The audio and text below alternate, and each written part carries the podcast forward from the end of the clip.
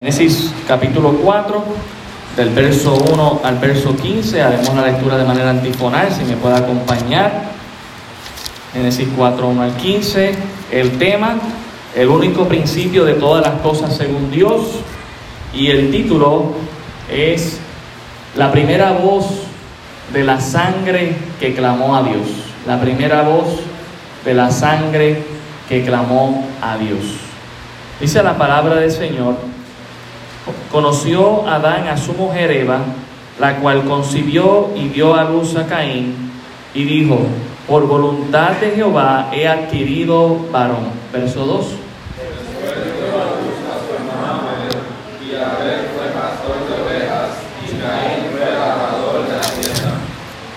Y aconteció andando el tiempo que Caín trajo del fruto de la tierra una ofrenda a Jehová.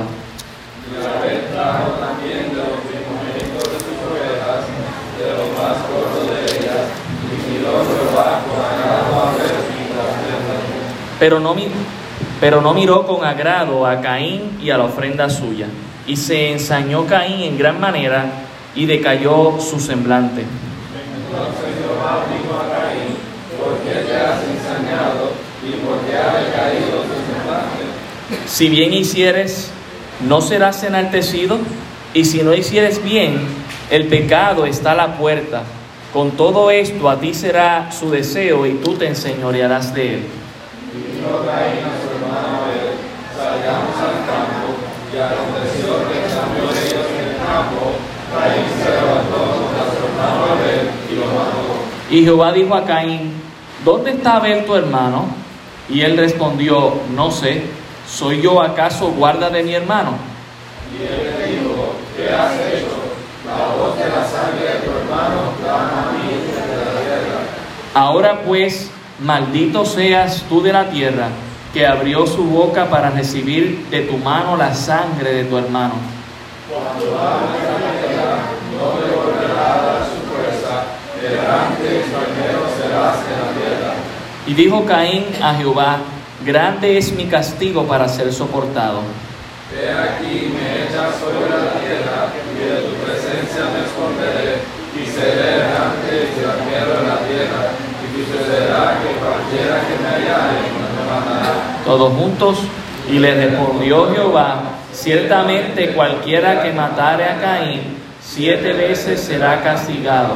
Entonces Jehová puso señal en Caín para que no lo matase cualquiera que le hallara. Señor, gracias te damos por tu palabra.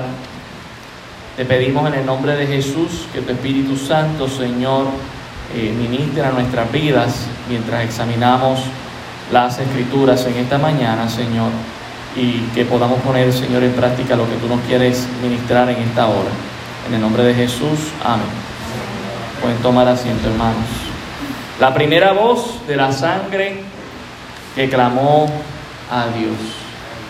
Hoy, hermanos, estaremos viendo las consecuencias de ese primer pecado, ¿verdad? De Adán y Eva.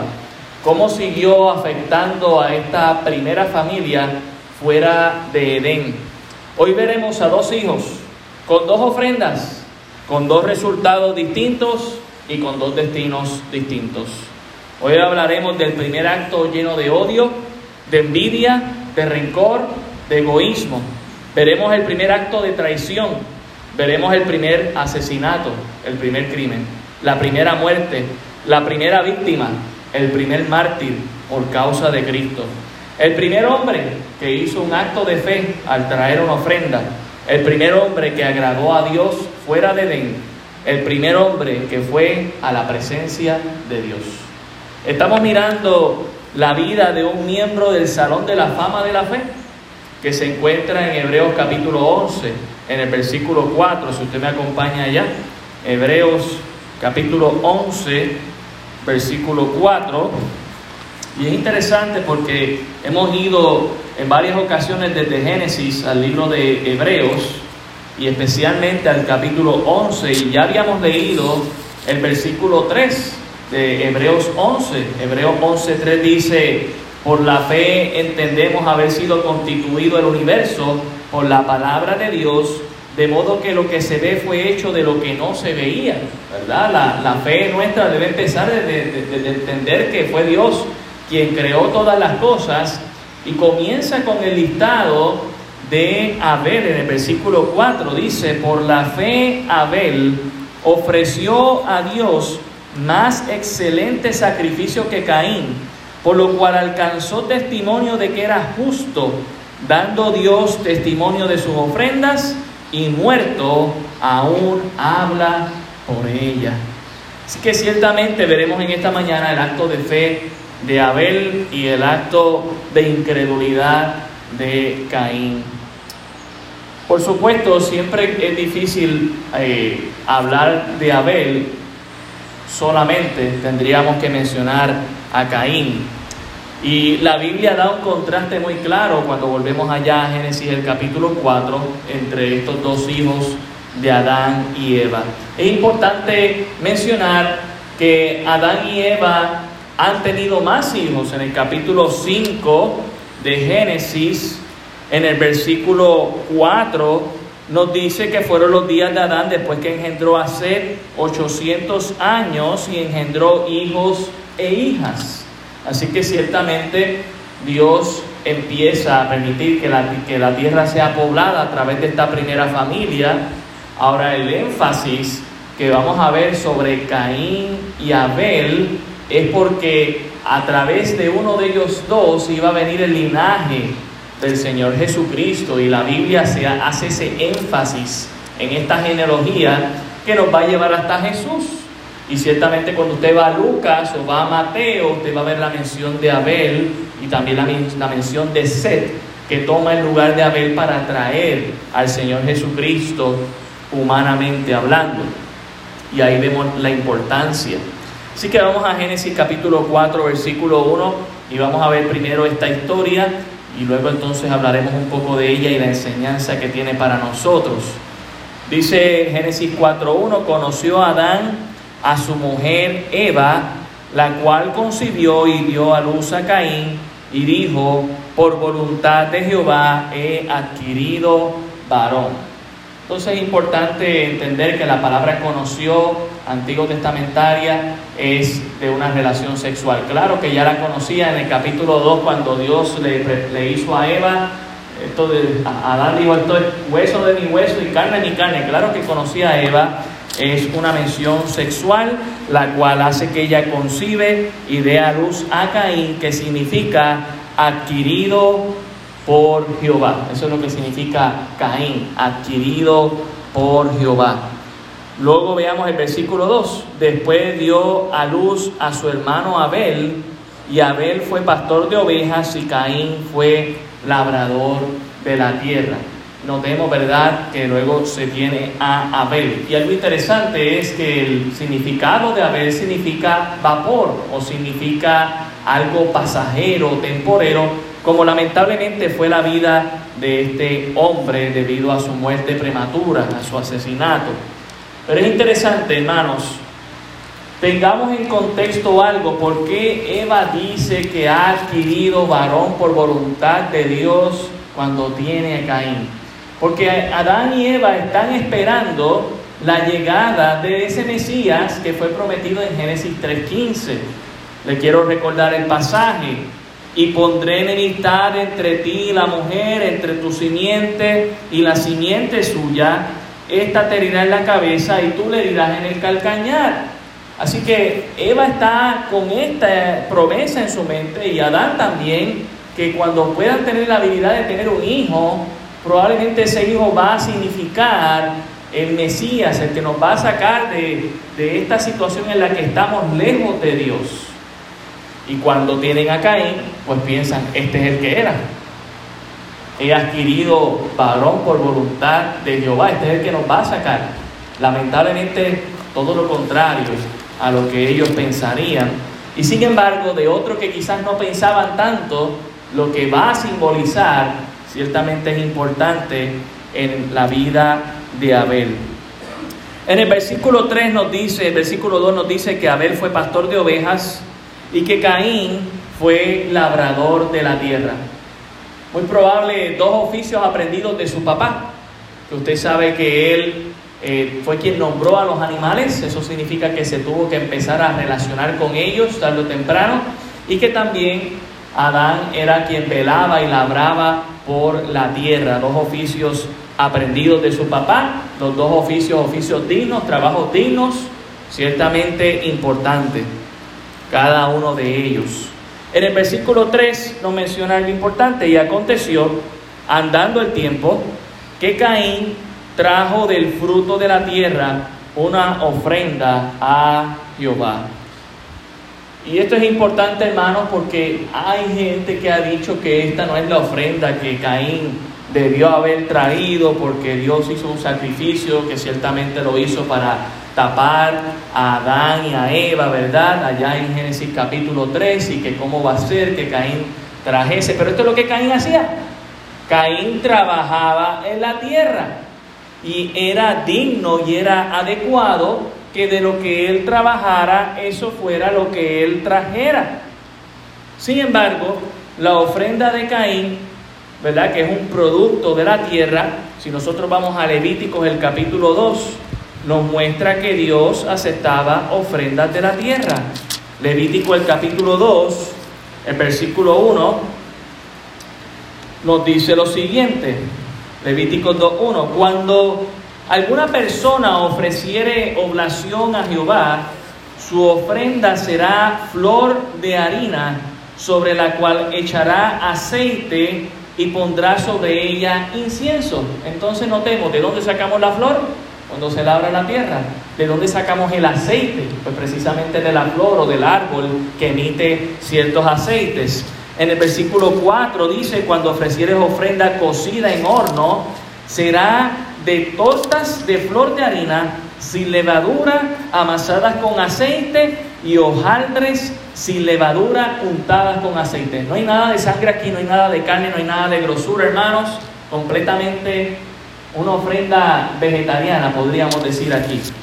También en el versículo 14, si ofreciera a Jehová ofrenda de primicias, tostarás al fuego las espigas verdes y el grano desmenuzado ofrecerás como ofrenda de tus primicias, y pondrás sobre ella aceite y pondrás sobre ella incienso. Es ofrenda.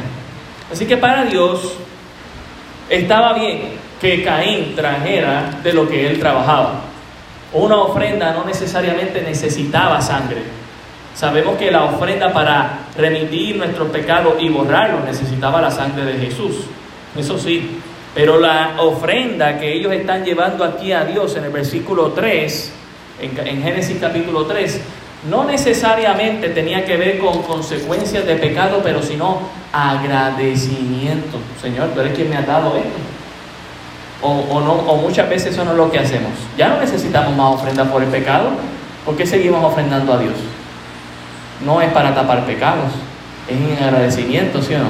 Muchas veces le damos a Dios de nuestras primicias. No venimos aquí a hacer un sacrificio con sangre. Le venimos a traer a Dios lo que Dios nos ha dado. Así que ciertamente eso es importante cuando hablamos de las ofrendas. ¿Era la ofrenda de Caín una ofrenda adecuada en el sentido de que trajera de los frutos de la tierra? Claro que sí, debía ser de las primicias.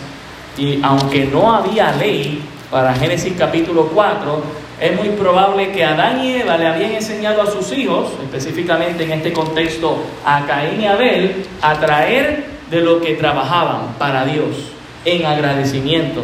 Así que vemos un, un pase generacional de unos padres educando a sus hijos a cómo deben venir junto a este Dios a traerle lo que Dios le toca. Yo recuerdo que mi abuelo fue una gran influencia para yo aprender a, ofrendar.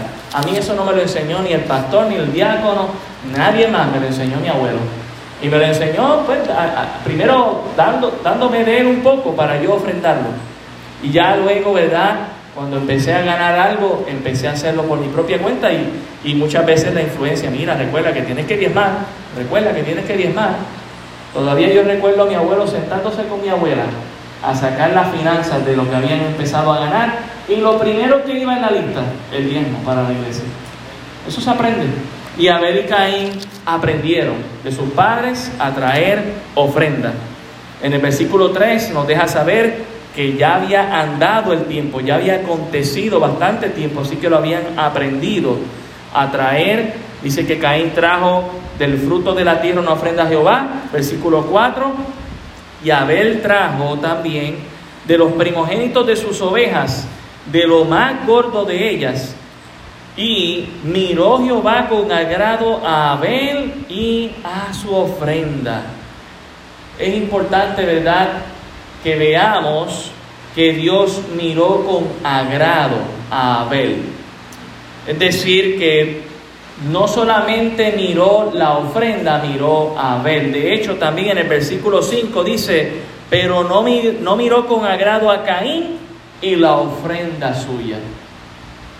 Y de ahí es que algunos teólogos dicen, bueno, no, es que tenía que ser una ofrenda de sangre y esto, ¿verdad?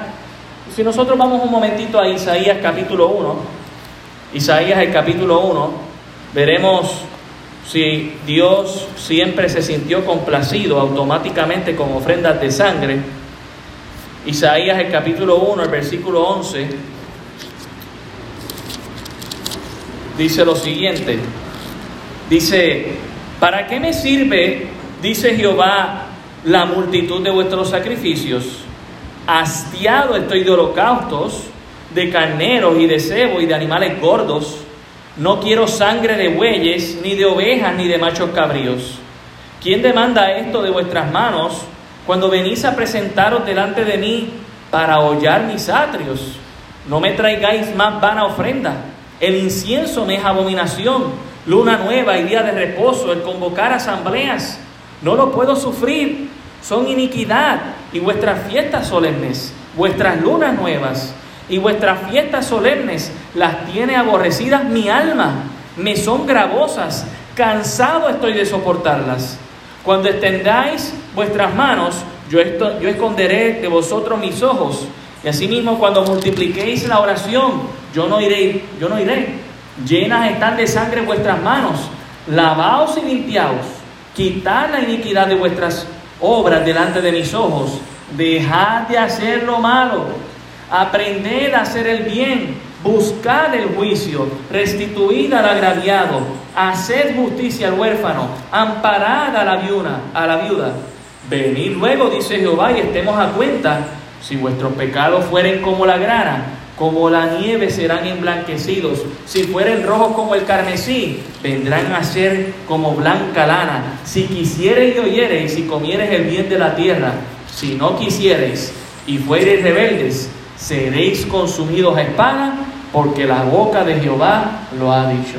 Estaba Dios siempre bien contento de recibir sacrificios de sangre del pueblo suyo, hermanos, porque Dios muchas veces veía la actitud que Caín, con la que Caín trajo su ofrenda. Venían en pecado, venían en desobediencia, simplemente venían a hacer un acto religioso. Aquí vengo a traer y note que Dios está diciendo, yo estoy cansado del sacrificio que trajo Abel, que Dios no miró con agrado, de ovejas y vacas gordas, yo estoy cansado de eso. Dice Dios, no lo digo yo. Estoy cansado de que celebren las fiestas, cosa que Dios ordenó.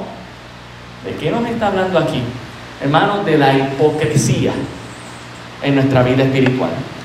De que Muchas veces lo que venimos es hacer un acto religioso para que me vean. Aquí estoy.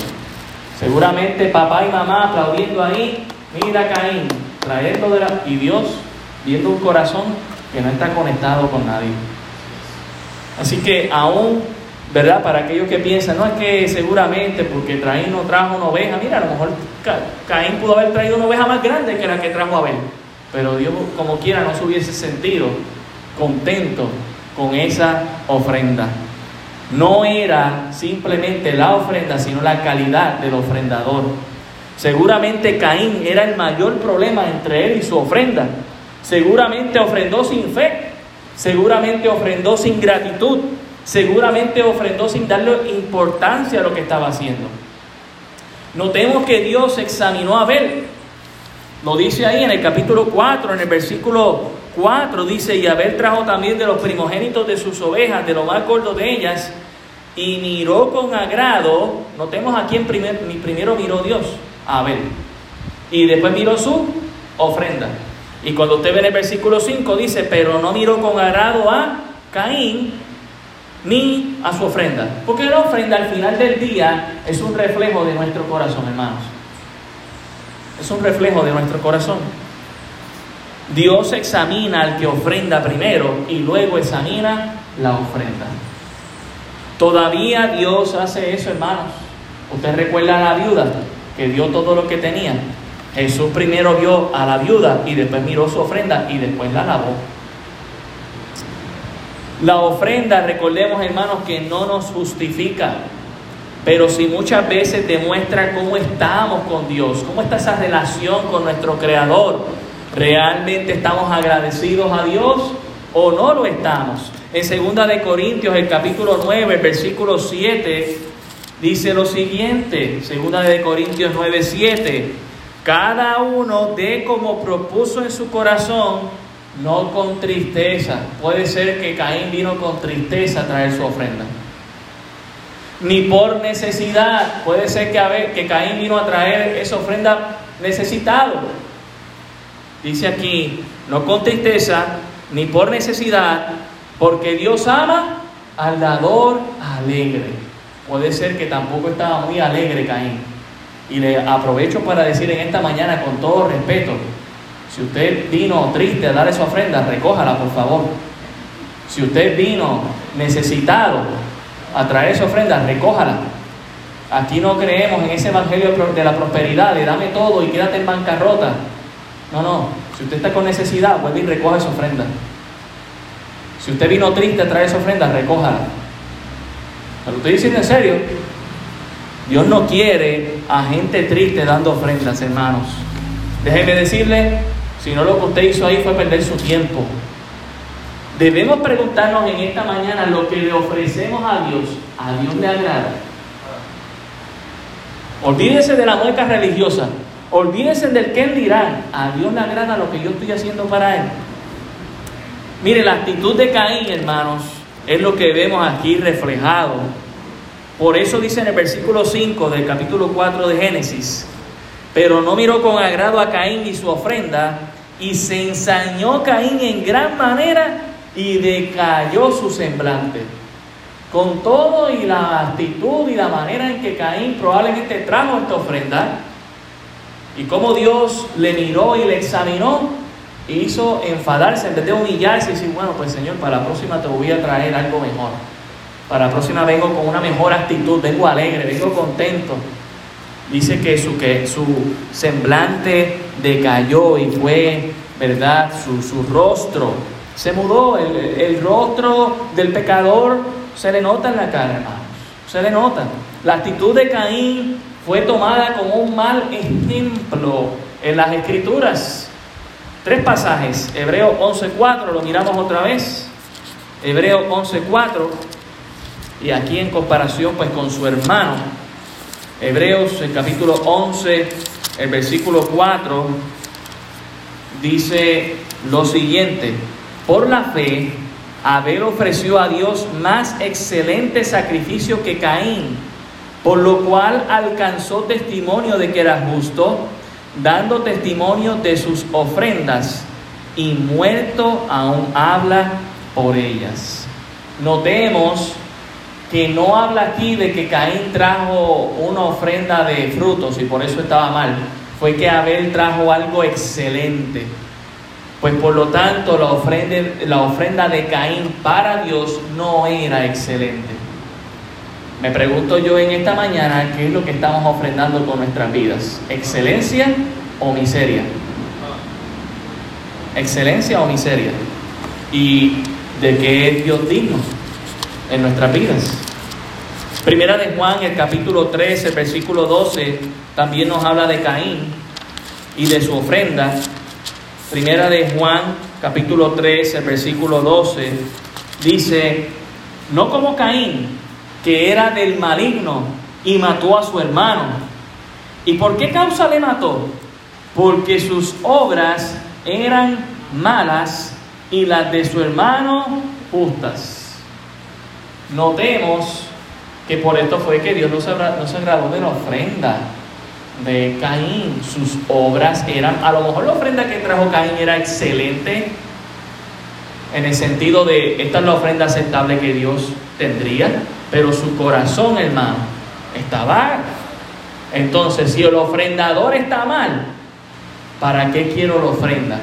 Jesús mismo lo dice cuando, si tú tienes algo con tu hermano, ve y primero, antes de llevar la ofrenda, ponte en cuenta con tu hermano y después lleva la ofrenda. Notemos que Jesús primero mira al ofrendador y después la ofrenda. Hermanos, es importante estar bien con Dios antes de traer ofrenda, si no lo que estamos perdiendo nuestro tiempo y nuestro dinero. No lo hagamos por una mueca religiosa, hagámoslo de corazón, estemos bien con Dios primero. Miren Judas, el, el, versículo 8. Bueno, primero quiero que veamos Judas 10 y luego veamos el contexto. Judas 10, o sea, la página antes de Apocalipsis, dice, perdón, Judas 11, Judas 11. Hay de ellos, porque han seguido el camino de quién dice? De Caín, y se lanzaron por el lucro de Balaán y perecieron en la contradicción de Coré. Quiero enfatizar en Caín en esta mañana. Veamos el contexto de esta carta y pensemos en Caín, versículo 8. No obstante, de la misma manera también estos, son, estos soñadores mancillan la carne, rechazan la autoridad. Probablemente Caín era un rebelde con sus padres, rechazando autoridad. Y blasfeman de las potestades superiores. Probablemente Caín blasfemó. Versículo 10. Pero estos blasfeman de cuantas cosas no conocen y en las que por naturaleza conocen se corrompen como animales irracionales. Pensemos que habrá hecho Caín con su cuerpo. Verso 12. Estos son manchas en vuestros ágapes que comiendo impúdicamente con vosotros se apacientan a sí mismos nubes sin agua llevadas de acá para allá por los vientos, árboles otoñales sin fruto, dos veces muertos y desarraigados, fieras ondas del mar que espuman su propia vergüenza, estrellas errantes para los cuales está reservada eternamente la oscuridad de las tinieblas. Uno piensa en un apóstata que es alguien que se ha alejado de la fe y ahora está en contra de todo lo que se llame Dios y Cristo. Y puede pensar en el camino de Caín. Alguien que hizo una mueca religiosa hoy, pero ya mañana no está con nosotros. Como diría Juan, salieron de nosotros porque no eran de nosotros. Ciertamente, hermanos, Dios examina antes que al ofrendador a la persona. Y Dios miró a Caín y no lo miró con agrado. ¿Por qué? Llevaba una vida que dice Juan, sus obras eran malas. Y luego vimos esa evidencia clara cuando mata a su hermano. ¿Cómo examina Dios nuestra ofrenda? Ya vimos que Dios nos examina a nosotros, ¿sí? ¿Cómo examina Dios nuestra ofrenda? Malaquías capítulo 1. Malaquías, el capítulo 1. Malaquías 1, verso 6. Malaquías 1.6 dice, el hijo honra al padre y el siervo a su señor. Si pues yo soy, pa yo soy padre, ¿dónde está mi honra? Y si soy señor, ¿dónde está mi temor? Dice Jehová de los ejércitos. Oh sacerdotes que menospreciáis mi nombre y decís, en que hemos menospreciado tu nombre, en que ofrecéis sobre mi altar pan inmundo. Entonces recuerden algo interesante. Estaba mal que ofrecieran pan. Y el pan se obtiene de la tierra. El problema es que ofrecían pan que inmundo. A lo mejor lo que trajo Caín fue vegetales inmundos, llenos de cucarachas, eh, todos podridos. Y dijisteis, ¿en qué te hemos deshonrado? En que pensáis que la mesa de Jehová es despreciable. Y, al decir que la mesa es despreciable, pues ah, Dios le puedo traer cualquier cosa que sea común, lo que me sobre, está podrido, está bien, eso es para Dios. ¿Será esa la actitud que tenemos que tener con Dios, hermanos? Y cuando ofrecéis el animal ciego para el sacrificio, no es malo. Asimismo, cuando ofrecéis el cojo o el enfermo no es malo. Preséntalo pues a tu príncipe. ¿Acaso se agradará de ti? ¿O le serás acepto? Dice Jehová de los ejércitos.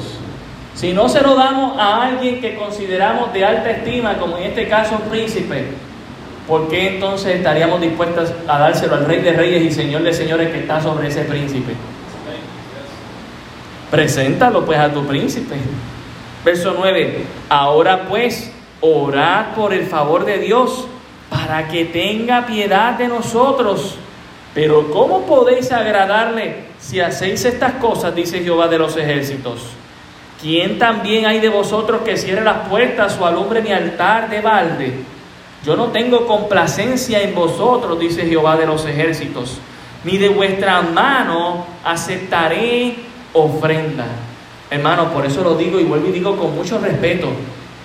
Si usted trajo su ofrenda incorrectamente, llévesela. Cualquier cosa, si el, si el tesorero habla conmigo, que hable conmigo, pero llévesela, porque Dios no la está aceptando. No la está aceptando. Porque desde donde el sol nace hasta donde se pone, es grande mi nombre entre las naciones y en todo lugar se ofrece a mi nombre incienso y ofrenda limpia, porque grande es mi nombre entre las naciones, dice Jehová de los ejércitos. Y vosotros lo habéis profanado. Cuando decís inmunda en la mesa de Jehová y cuando decís que su alimento es despreciable. Habéis además dicho, oh qué fastidio es esto, y me despreciáis, dice Jehová de los ejércitos, y trajiste el hurtado, decir lo robado, o cojo, o enfermo, y presentasteis ofrenda. ¿Aceptaré yo eso de vuestra mano? Dice Jehová. Maldito el que engaña y el que tiene machos en su rebaño. Promete y sacrifica a Jehová lo dañado, porque yo soy gran rey, dice Jehová de los ejércitos, y mi nombre es temible entre las naciones. Con razón vemos que Abel sí trajo una ofrenda llena de fe, pero Abel una ofrenda de la cual Dios no se agradó. Hermanos, antes de traer tu ofrenda, recuerda que Dios está examinando tu corazón.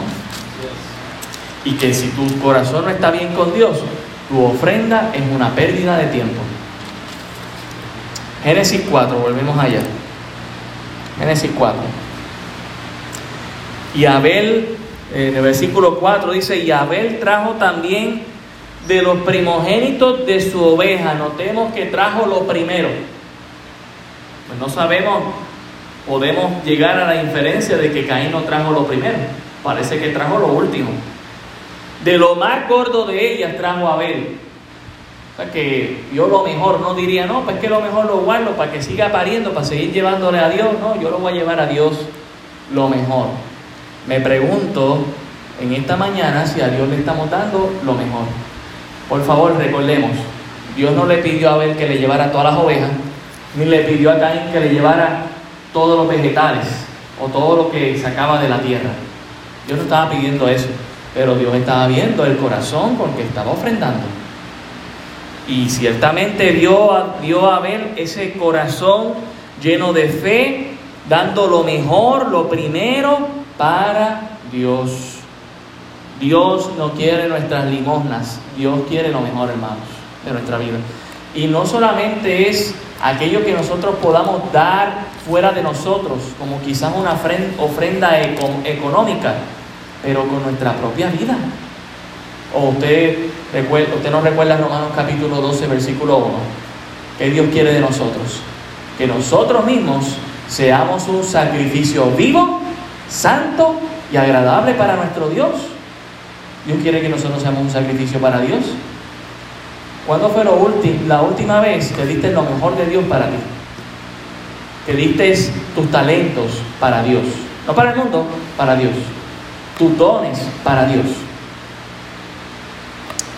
Dice el verso 5, pero no miró con agrado a Caín y la ofrenda suya y se ensañó Caín en gran manera y decayó su semblante. Entonces Jehová dijo a Caín, ¿por qué te has ensañado y por qué ha decaído tu semblante? Dios no hace preguntas por desconocimiento. Usted recuerda que Dios también le hizo preguntas a Adán y a Eva cuando pecaron. Y no fue para conocimiento, fue un interrogatorio para buscar la confesión, para arrepentimiento, hermanos. Notemos la aclaración en el verso 7. Si bien hicieres, no serás enaltecido, y si no hicieres bien, el pecado está a la puerta. Con todo esto a ti será su deseo y tú te enseñorearás de él. Dios aquí está actuando ya como profeta, diciéndole el futuro, lo que iba a hacer, pero notemos cómo es Dios, hermanos. Dios estaba buscando que Caín se arrepintiera y que volviera en una próxima ocasión a ofrendar correctamente. Y quizá usted no vino y ofrendó bien hoy. Pues llévese esa ofrenda, hermano, y venga el próximo domingo y ofrende correctamente. Esa es la misericordia de Dios. Dios quiere que usted y yo hagamos las cosas bien, con un corazón correcto. Que estemos primeramente bien con Dios, contentos, no necesitados, no afligidos, porque vamos a dar esta ofrenda alegremente, agradecidos al Señor. Y no solamente una ofrenda económica, una ofrenda de nuestro propio ser, de, lo que somos nosotros, hermanos. Sabemos que la mejor ofrenda que se ha podido ofrecer la, dio Dios, ofreció a su Hijo. Y el Hijo mismo se ofrendó a sí mismo. Por eso Dios dijo, este es mi Hijo amado, en el cual tengo complacencia. Notemos cómo le decía el pueblo Dios, sus ofrendas, y ustedes no me complacen en nada. En, Isaías le dice, yo estoy harto de tanta cosa, dejen eso. Mejor miren, arreglen su vida. Hagan bien las cosas primero y después vienen y me ofrendan, estemos a cuenta. Hermanos, Dios quiere que nosotros estemos bien y luego, ¿sabe qué va a pasar? Pues se va a reflejar en nuestra ofrenda de agradecimiento a Dios. Pero notemos el corazón de Caín. Se ensañó, se enfadó, su semblante decayó. Así que mostró lo que ya tenía en su corazón antes de la ofrenda. Simplemente fue allá con la mueca religiosa, quizás sonriendo, esto es para Dios. Eh. Y cuando Dios lo ve, esa ofrenda a mí no me gusta, Caín. Rápido mostró lo que estaba realmente en su corazón, ya, ya estaba decaído, ya estaba llevando una ofrenda que no era apta, hermanos.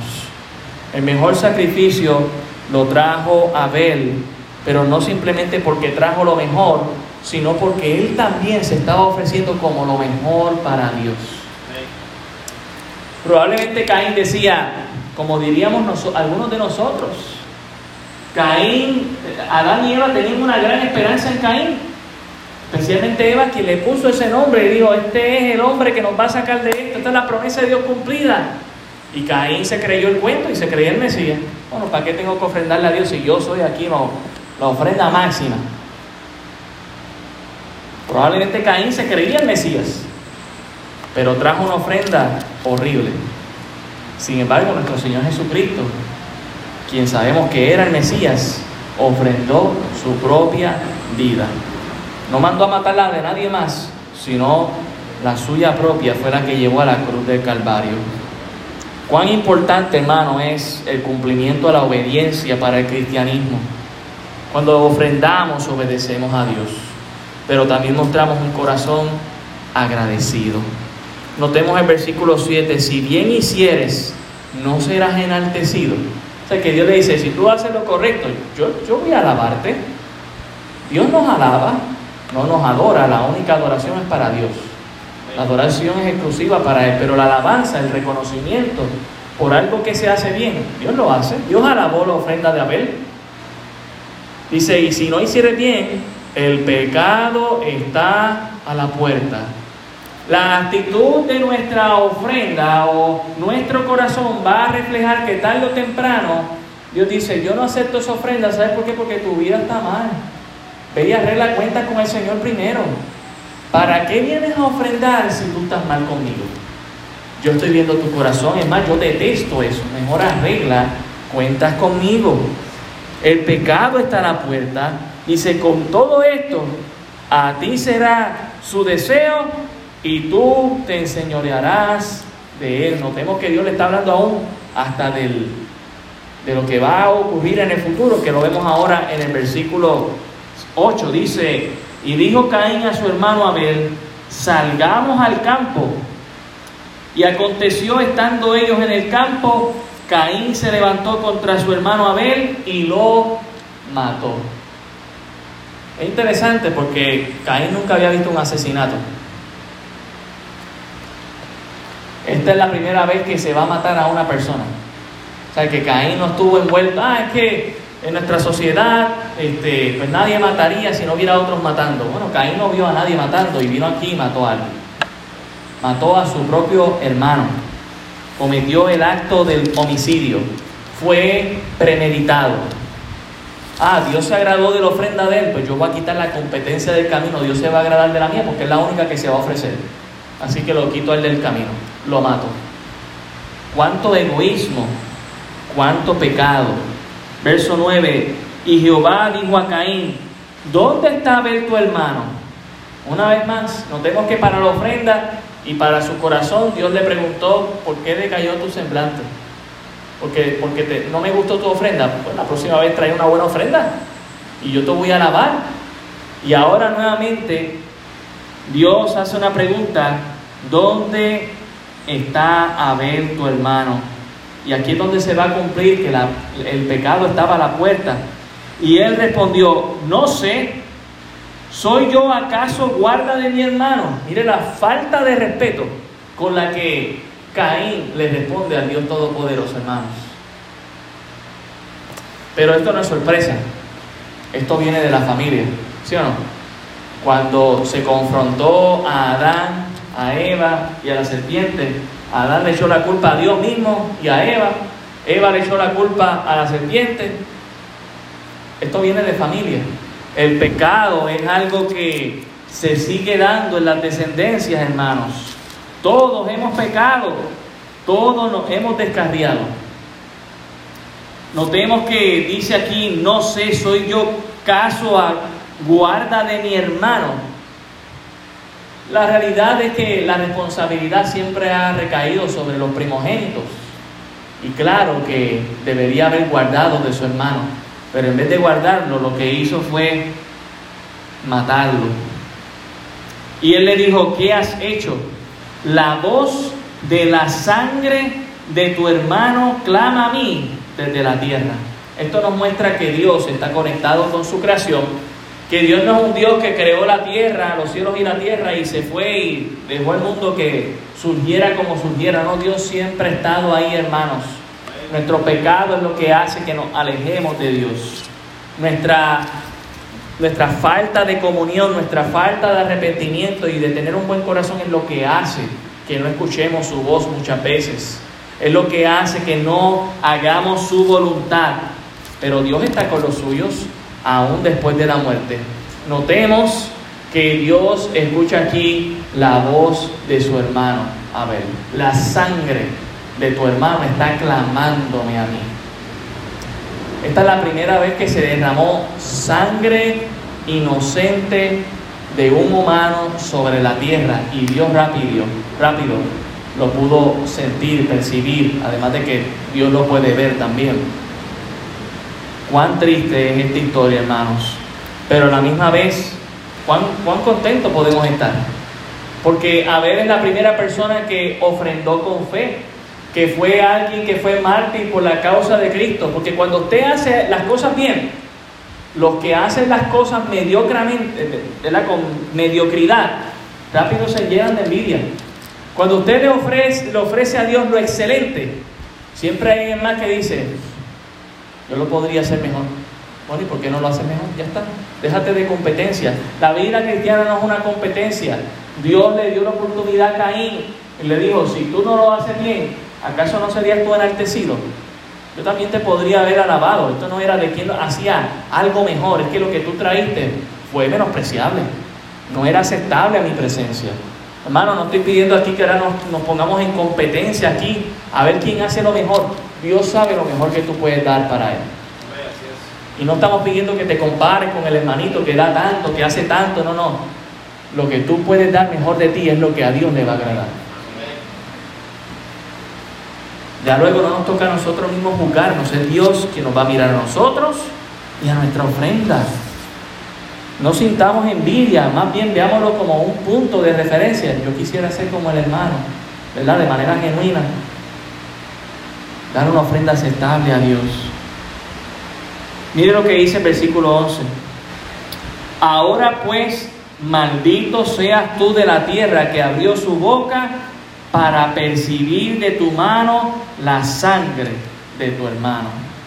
Aún es maldecida la tierra, hermanos. ¿Y por qué? Porque recibió la sangre. Es decir, este mundo caído ahora en el que Adán y Eva vivían, si hubiese estado en el mundo del jardín de Edén, no hubiesen recibido esa sangre. Eso era tierra santa.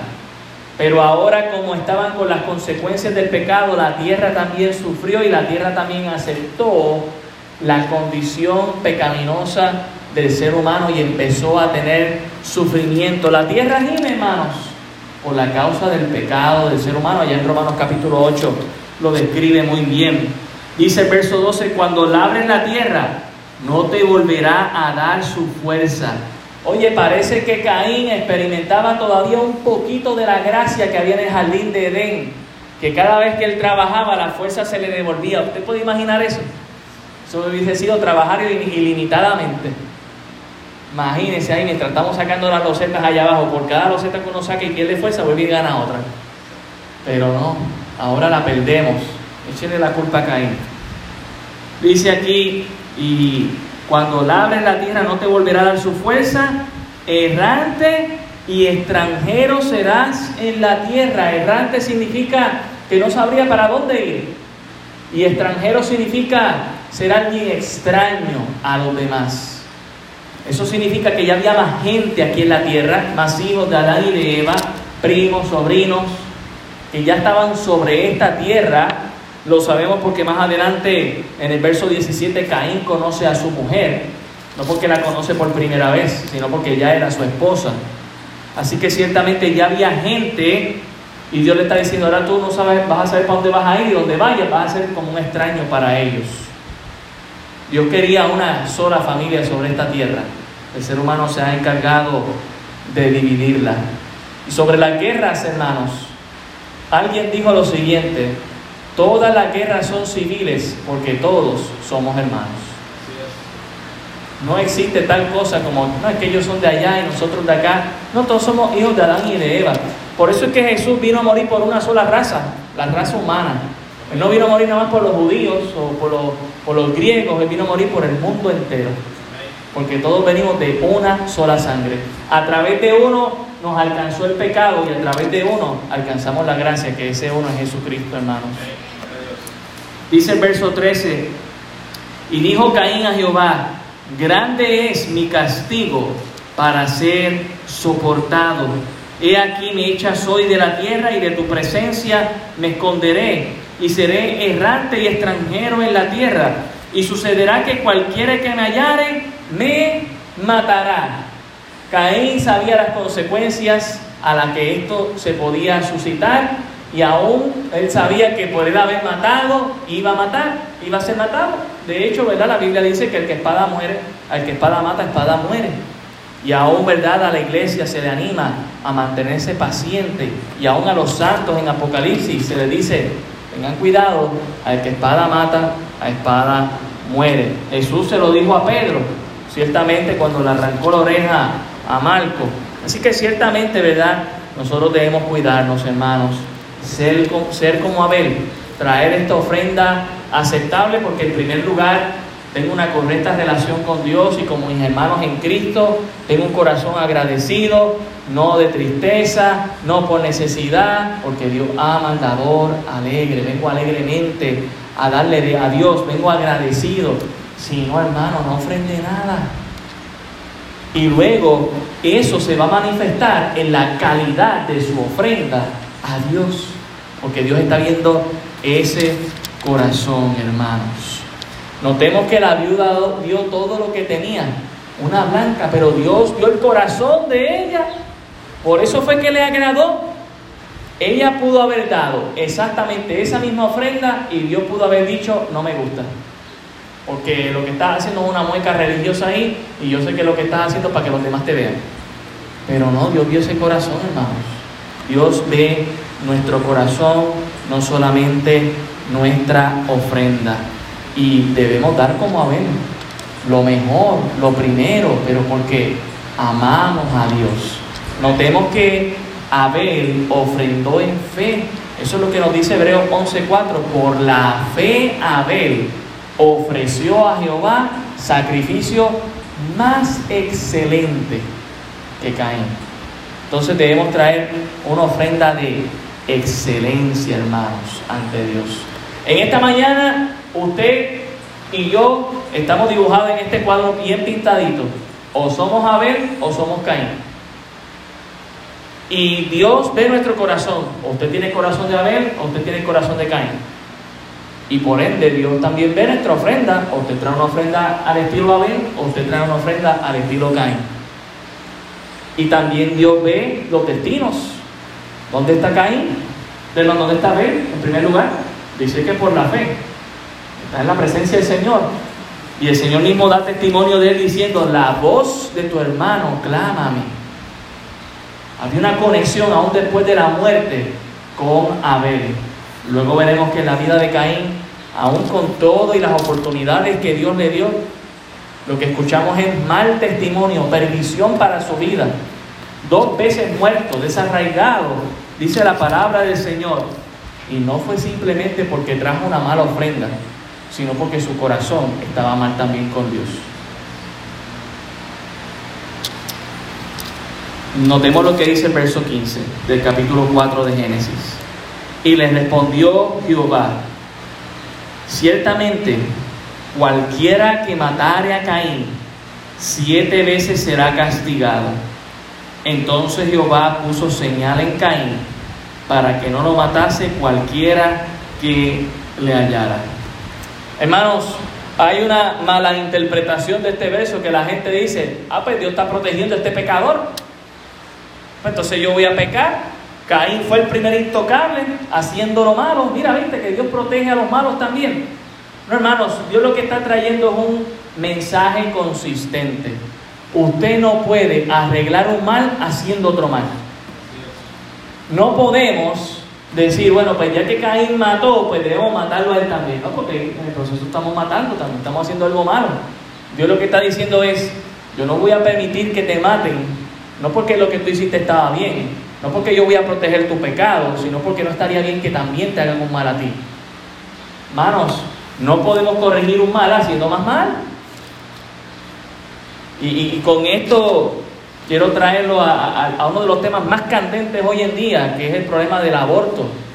Usted sabe lo que nosotros pensamos en la iglesia, hermanos, acerca de esto. Y usted sabe que hay un gran peligro de que algunas de nuestras hermanas en Cristo jóvenes caigan embarazadas y fuera del matrimonio, y eso estaría mal.